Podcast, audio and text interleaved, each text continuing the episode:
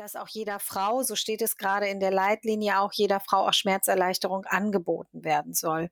Und ich finde es nochmal ganz wichtig dazu zu sagen, dass Schmerzerleichterung, und darüber haben wir ja auch ganz oft schon gesprochen, dass da auch Zuspruch und Ermutigung zugehört oder auch Massagen oder Atemtechniken oder Bewegung und ähm, nicht nur diese medikamentöse ähm, Schmerzerleichterung. Und ähm,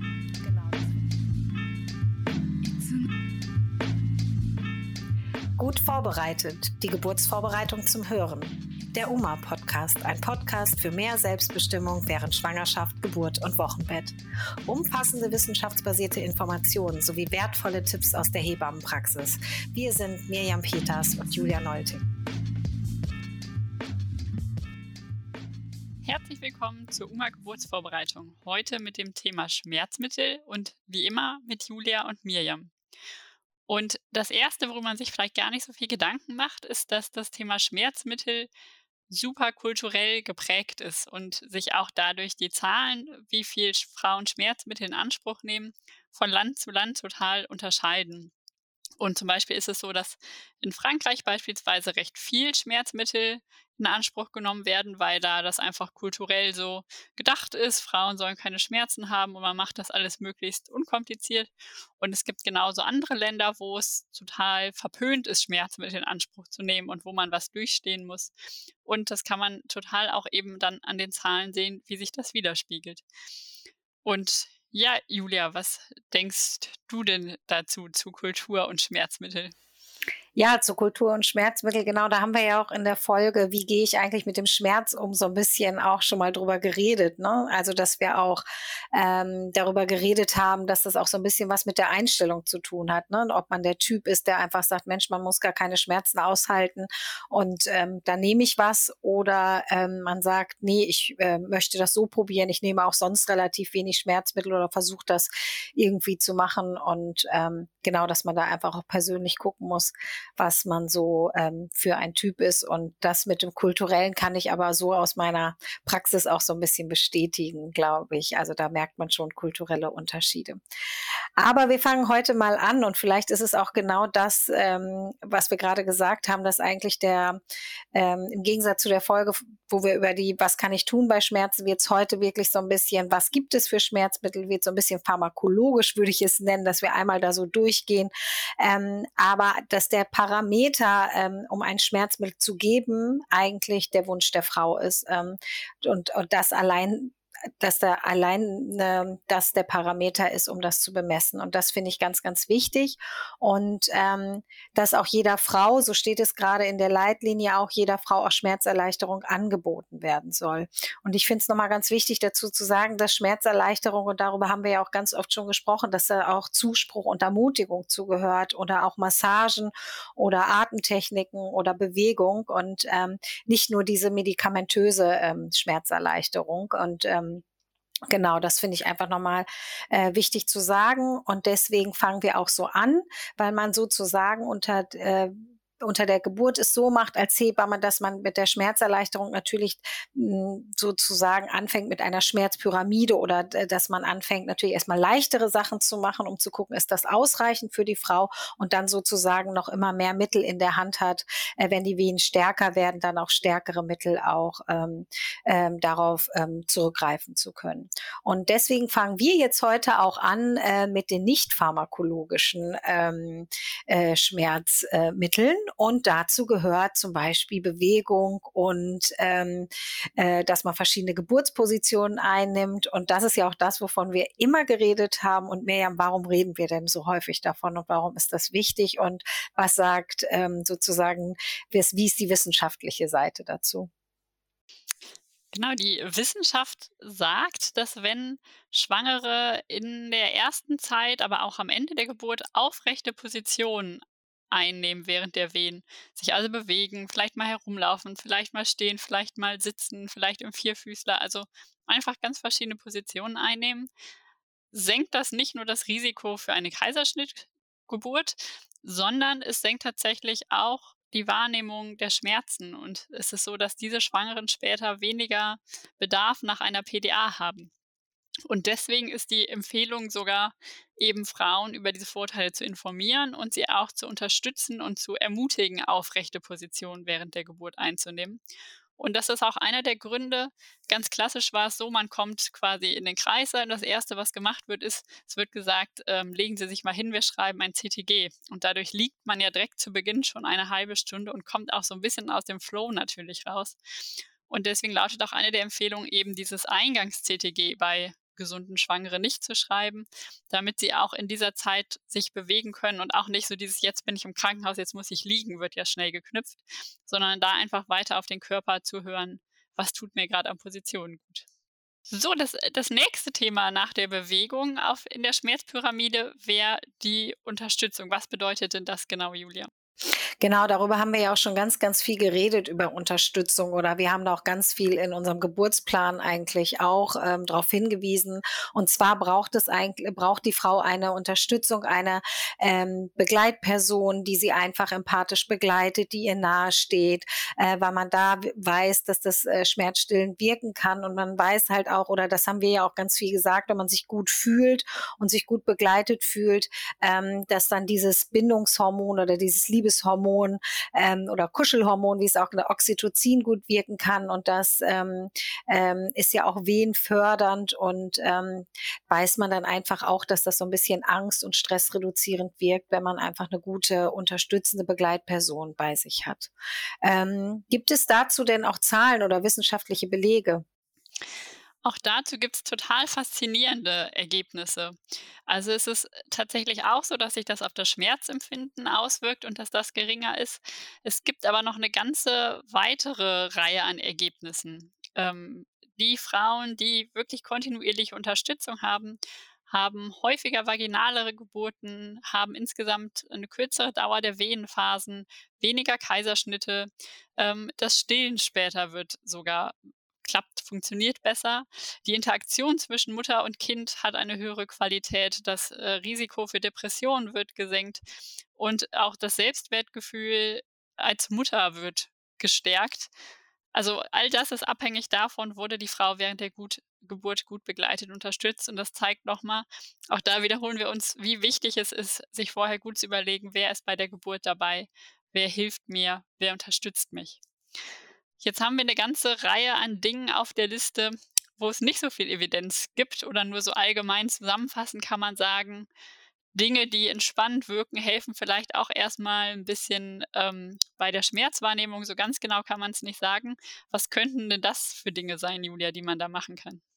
Genau, was wir auch häufig schon gesagt haben oder was auch häufig gemacht wird, ähm, ist ähm, ein warmes Bad nehmen, ein Entspannungsbad. Darüber haben wir auch schon ganz oft geredet. Wir haben auch schon gesagt, dass das hilfreich sein kann zu Hause, um zu gucken, sind das wirklich richtige Geburtswehen oder gehen die nochmal weg, dass einfach so eine warme Badewanne ganz gut tut.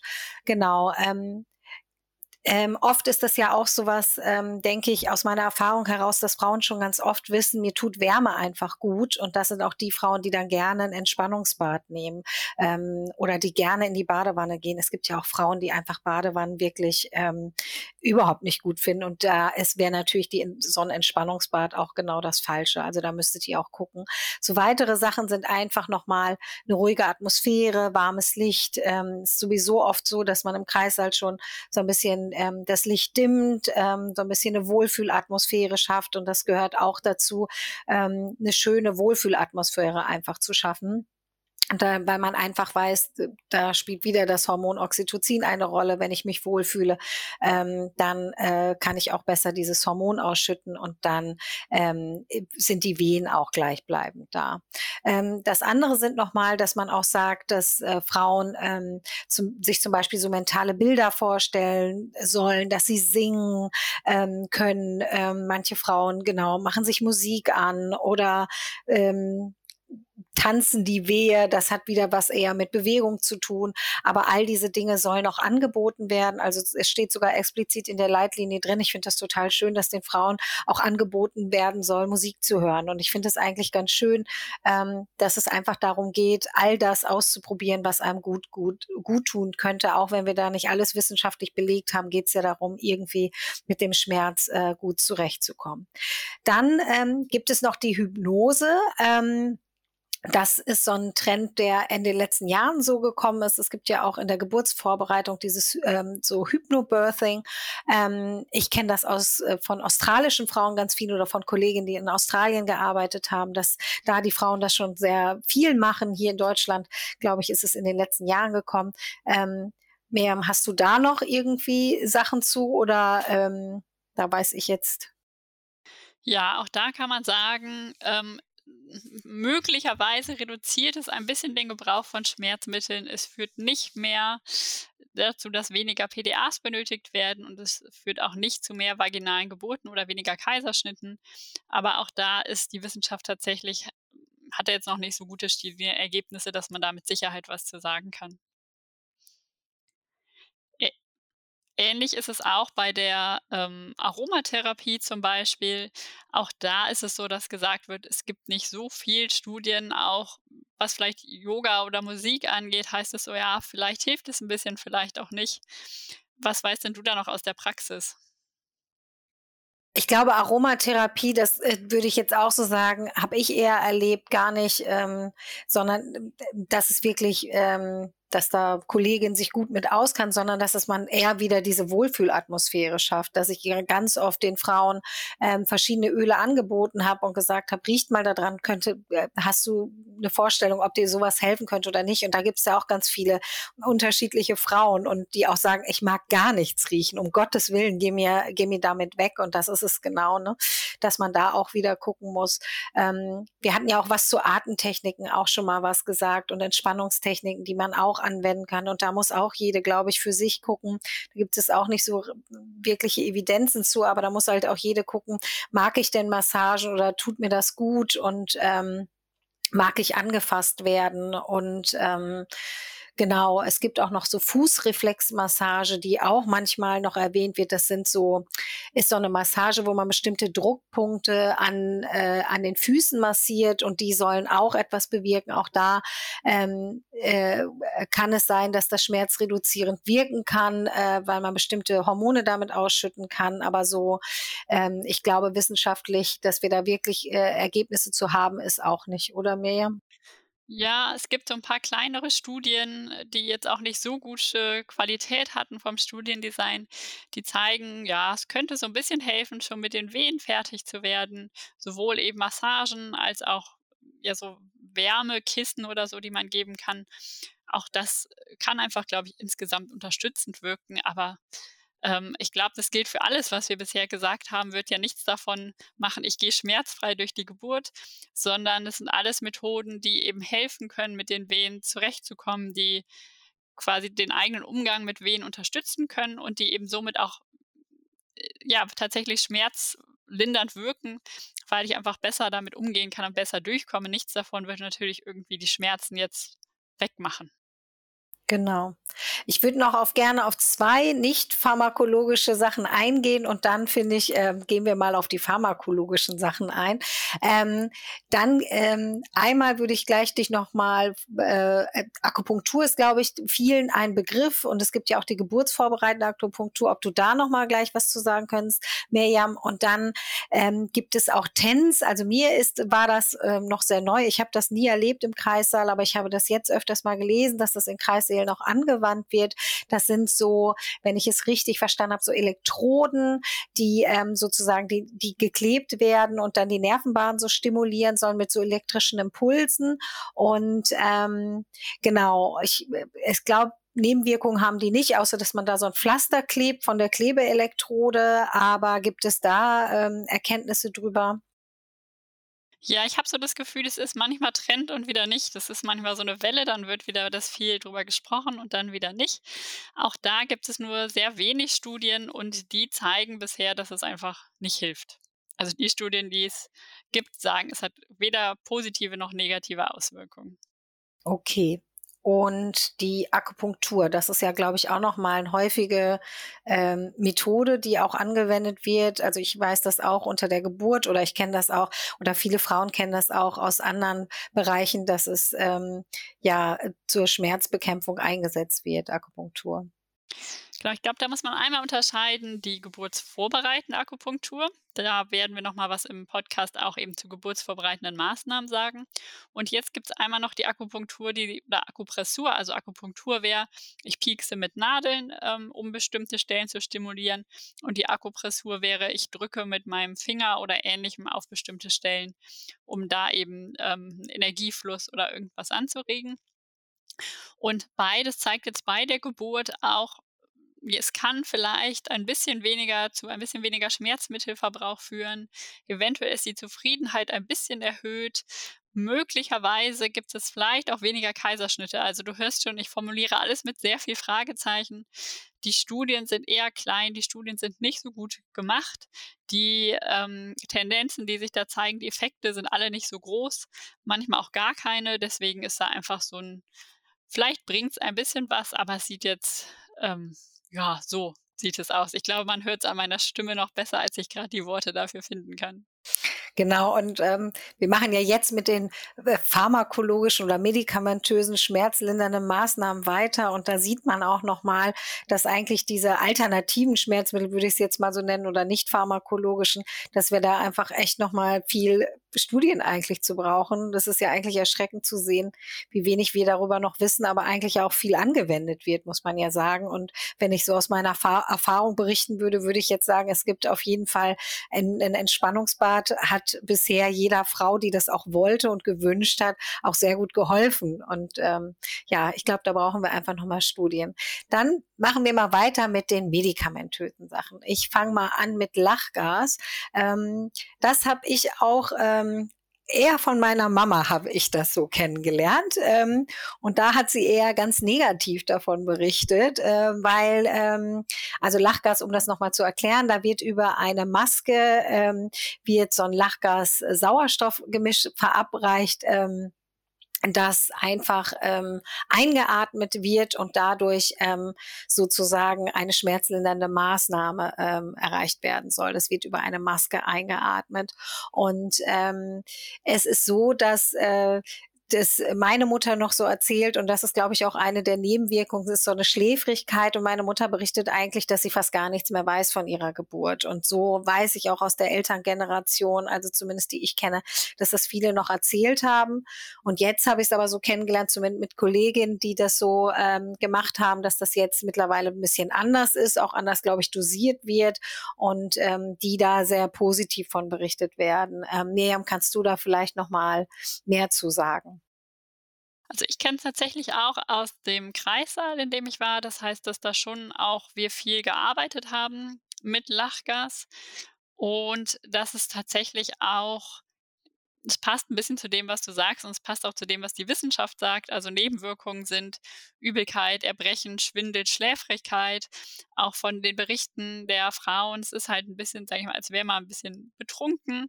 Und man kennt es ja vielleicht auch, wenn man ein bisschen mehr Alkohol getrunken hat, dass man nicht mehr so schmerzempfindlich ist, dass man vielleicht sich stößt oder ähnliches, das gar nicht mehr so richtig mitbekommt. Ähm, damit ist es vielleicht so ein bisschen vergleichbar. Und es wirkt aber tatsächlich auch. Also man kann merken, dass eben weniger Schmerzen empfunden werden. Auch da, denke ich, muss man so ein bisschen für sich entscheiden, passt das für mich oder finde ich diesen Zustand irgendwie komisch? Ähm, du hast ja auch schon gesagt, es hat sich da auch ein bisschen was getan an der Dosierung. Es werden auch zum Teil andere ähm, ja, chemische Verbindungen genutzt, als das früher war.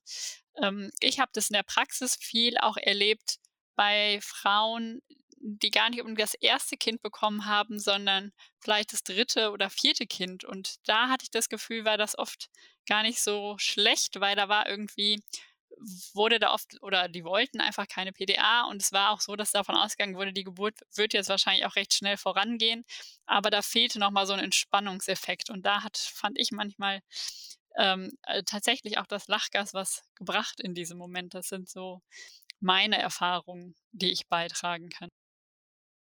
Ähm, kannst du was dazu sagen, ähm, wie das sich auf das bei den anderen Methoden, die wir jetzt gesandt haben, die nicht pharmakologisch sind, die hatten ja alle den Vorteil, dass sie ja gar nicht aufs Kind übergehen, weil wir ja eigentlich sozusagen ähm, nichts in den Körper gemacht haben. Ähm, aber jetzt geben wir ja ein Medikament sozusagen in den Körper. Und ähm, ja, was macht das Lachgas mit dem Kind oder geht das zum Kind? Also es ist so, dass man weiß, dass jetzt es nicht zu mehr Sauerstoffunterversorgung führt. Sowohl nicht bei der Mutter als auch beim Kind hat das da keine Auswirkungen drauf. Okay. Genau, da machen wir nämlich weiter mit den Opioiden. Und da gibt es verschiedene äh, Medikamente. Ähm, ich glaube, was man so oder was man vielleicht so ein paar Namen zu nennen ist so Dolantin oder Petitin. Das sind ähm, oder Fentanyl. Das hat man mal gehört. Das sind so ähm, ähm äh, Namen, die man in der Praxis hört. Ähm, was auch viel genutzt wird, ist Meptid. Meptid, das ist ein Medikament, äh, sind aber auch Opioide und ähm, da weiß man halt, ähm, dass die äh, natürlich zum Kind auch kommen und deswegen sind das auch so Medikamente, die man nicht so gerne benutzt, weil man einfach weiß, dass die Kinder so artendepressiv nach der Geburt macht und da muss man immer in der Praxis berücksichtigen, wie lange noch eine dauert noch eine Geburt, weil man einfach weiß, wenn man das kurz bevor das Kind auf die Welt kommt gibt, hat man vielleicht ein Kind, was nicht so schnauft oder atmet, wie es eigentlich sollte und das möchte man natürlich verhindern. Ähm, deswegen werden die, muss man immer gucken, wie man die so anwendet. Ähm, das habe ich immer so ge äh, gemerkt, deswegen ist das so ein bisschen problematisch. Und ich würde sagen, auch bei den Opioiden, was wir eben so gesagt haben, was ja auch immer so ist, wie beim Lachgas auch, dass die Frauen das auch sehr gemerkt haben. Also ähm, das macht auch so ein bisschen Schlaf. Man fühlt sich auch so wie betrunken. Man merkt einfach, man hat da eine ja ein Schmerzmittel bekommen, was auch wirkt. Und äh, man kennt das, ich kenne auch Frauen, die auf äh, Paracetamol schon äh, reagieren und sagen, sie merken da ein bisschen was. Und je nachdem, wie man das so ist, ähm, das muss man halt wissen zu diesen Medikamenten, finde ich immer aus der Praxis, dass man das auch merkt, wenn man die bekommt. Also man ist nicht so klar, ähm, wie man sich das vielleicht, wie man das gerne hätte. Und das finde ich immer bei der Entscheidung, was man auch so wählt, ähm, ganz ähm, wichtig. Wie ähm, wirken die denn oder äh, bringen die überhaupt was mehr? Da muss man tatsächlich sagen, dass es erstaunlicherweise nicht so viele Studien und nicht so viele Ergebnisse gibt. Ich kann aus Studiensicht bestätigen, was du auch schon gesagt hast, Schläfrigkeit, Übelkeit und Erbrechen als Nebenwirkungen. Auch, dass da eine Schmerzlinderung da ist. Es gibt aber zum Beispiel wenig Studien darüber, jetzt wie Wirksamkeit also wie wirksam das dann ist oder wie zufrieden auch die Frauen sind. Ähm, die Nebenwirkungen werden da allgemein als ganz akzeptabel eingeschätzt oder beschrieben, aber es gibt nicht so viele Ergebnisse dazu. Und aus der Praxis kenne ich das auch da, dass, ja, das eher bei Frauen, die schon einige Kinder hatten und wo es nochmal darum ging, tatsächlich die so ein bisschen runterzubringen, zur Entspannung zu bringen, das mal über eine begrenzte Zeit angewendet wurde. Ich weiß nicht, ob du da noch was zu sagen kannst, aber auch das ist was, was ich nicht, was man jetzt nicht über fünf Stunden oder so macht. Also, dass wenn ich jetzt überlege, zum Beispiel, ähm, ich bekomme mein erstes Kind, vielleicht auch mein zweites, aber man schätzt so ein, das dauert jetzt bestimmt noch fünf, sechs, sieben, acht, neun, zehn Stunden, dann ist es nicht so das richtige Mittel der Wahl, oder? Ja, ich glaube, da muss man immer so ein bisschen gucken. Also ich, ich, ich würde da sagen, es gab auch Frauen, denen hat das ja ganz wunderbar geholfen. Was man bei dem Mittel wissen muss, ist auch, dass das ja nicht ewig wirkt. Also man kann das auch nicht irgendwie über fünf oder sechs Stunden geben als Dauerinfusion, sage ich mal so, ähm, sondern das ist eher etwas, was man einmal gibt und dann ähm, ähm, sagen die Frauen auch oft, das fällt mir jetzt gerade so ein, dass es dann so war, wenn sie davon berichten, ob ihnen das geholfen hat, dass die Wehen spitze, also wir hatten ja mal erklärt, wie so eine Wehe, die kommt und dann ist der höchste Punkt und dann ebbt sie wieder ab und dass sie sagen, über diesen höchsten Punkt haben sie dann nicht mehr so schmerzhaft erlebt, aber die merken noch sehr gut, dass eine Wehe kommt und so. Aber dieser, dieser Peak oder der höchste Schmerz ist dann eine Zeit lang weg und ähm, dann hält, man bekommt das dann vielleicht als Kurzinfusion oder man bekommt das als Spritze und ähm, dann hält das so ein, zwei Stunden gut an und damit hat man gut Schmerzerleichterung und dann schaut man halt wieder. Also das ist auch nichts. Ähm, und ich finde zu dem Zeitpunkt, das ist schwierig zu sagen, weil ich, ähm, da habe ich ganz unterschiedliche Erfahrungen gemacht, dass das auch bei Frauen manchmal ähm, da muss man, glaube ich, so ein bisschen gucken. Ähm, was oft ist, ist aber gerade bei Meptit habe ich oft erlebt, dass da einfach diese Übelkeit unglaublich ähm, häufig vorkommt. Und das ist auch das, was Frauen hinterher gesagt haben, dass sie darüber nicht aufgeklärt worden sind, dass sie sich so erschrocken haben, dass man so eine furchtbare Übelkeit bekommt. Und das finde ich nochmal ganz wichtig. Ich habe das auch erlebt, dass das ganz toll wirkt, dass Frauen da recht zufrieden mit waren, weil es manchmal den Vorteil hat, dass, äh, Vorteil hat, dass sie damit auch wirklich, ähm, dass sie Geburt damit gut voranging, der Muttermund gut aufging und dass sie das sehr gut erlebt haben und keine Übelkeit hatten, aber häufige Nebenwirkung ist diese Übelkeit und dass Frauen hinterher gesagt haben, das hätte ich gerne gewusst, bevor ich das äh, gespritzt bekommen hätte. Und deswegen, das finde ich immer noch ganz wichtig, auch ähm, wenn ihr da was nehmt, auch nochmal nach den Nebenwirkungen zu fragen, weil manchmal überrascht einen das dann auch so und ähm, doch, ne, dass man auch so, manche finden das dann wirklich, hätten die vorher gewusst, dass sie so benommen sind, das können, mögen ja manche Frauen einfach gar nicht, dann wäre das vielleicht auch gar nicht das Schmerzmittel ihrer Wahl gewesen. Und genau, das muss man einfach dazu nochmal wissen. Woher ich das vielleicht nochmal ähm, auch kenne, wo ich es auch erlebt habe, dass, dass es ganz gut ankam, sage ich jetzt mal, ist, dass wenn manchmal Einleitungen stattfinden und die Einleitung hatten wir ja auch in dem Einleitungspodcast überzählt, es geht manchmal flott, aber manchmal dauert das auch ein, zwei, drei Tage, bis es richtig anschlägt. Und manchmal gibt es dann auch schon mal dass das Schwangere abends nicht mehr richtig einschlafen können, weil da sind schon so ein bisschen Wehen, aber die laufen noch sehr ins Leere, da passiert nichts, man hat zu viel Schmerzen, um zu schlafen und man hat nicht genug Wehen, um wirklich in die Geburt reinzugehen. Und dass da tatsächlich dann auch manchmal nochmal so eine dann oft auch als Spritze mit verschiedenen Opioiden einfach dann hilft, einzuschlafen, dann auch tatsächlich nochmal ein paar Stunden durchzuschlafen, bevor es in die Geburt reingeht. Und da habe ich so persönlich ganz positive Erfahrungen damit gemacht, dass man dann einfach nochmal Kraft sammeln kann und dann schläft man auch und kriegt vielleicht nicht so viel von den Nebenwirkungen mit.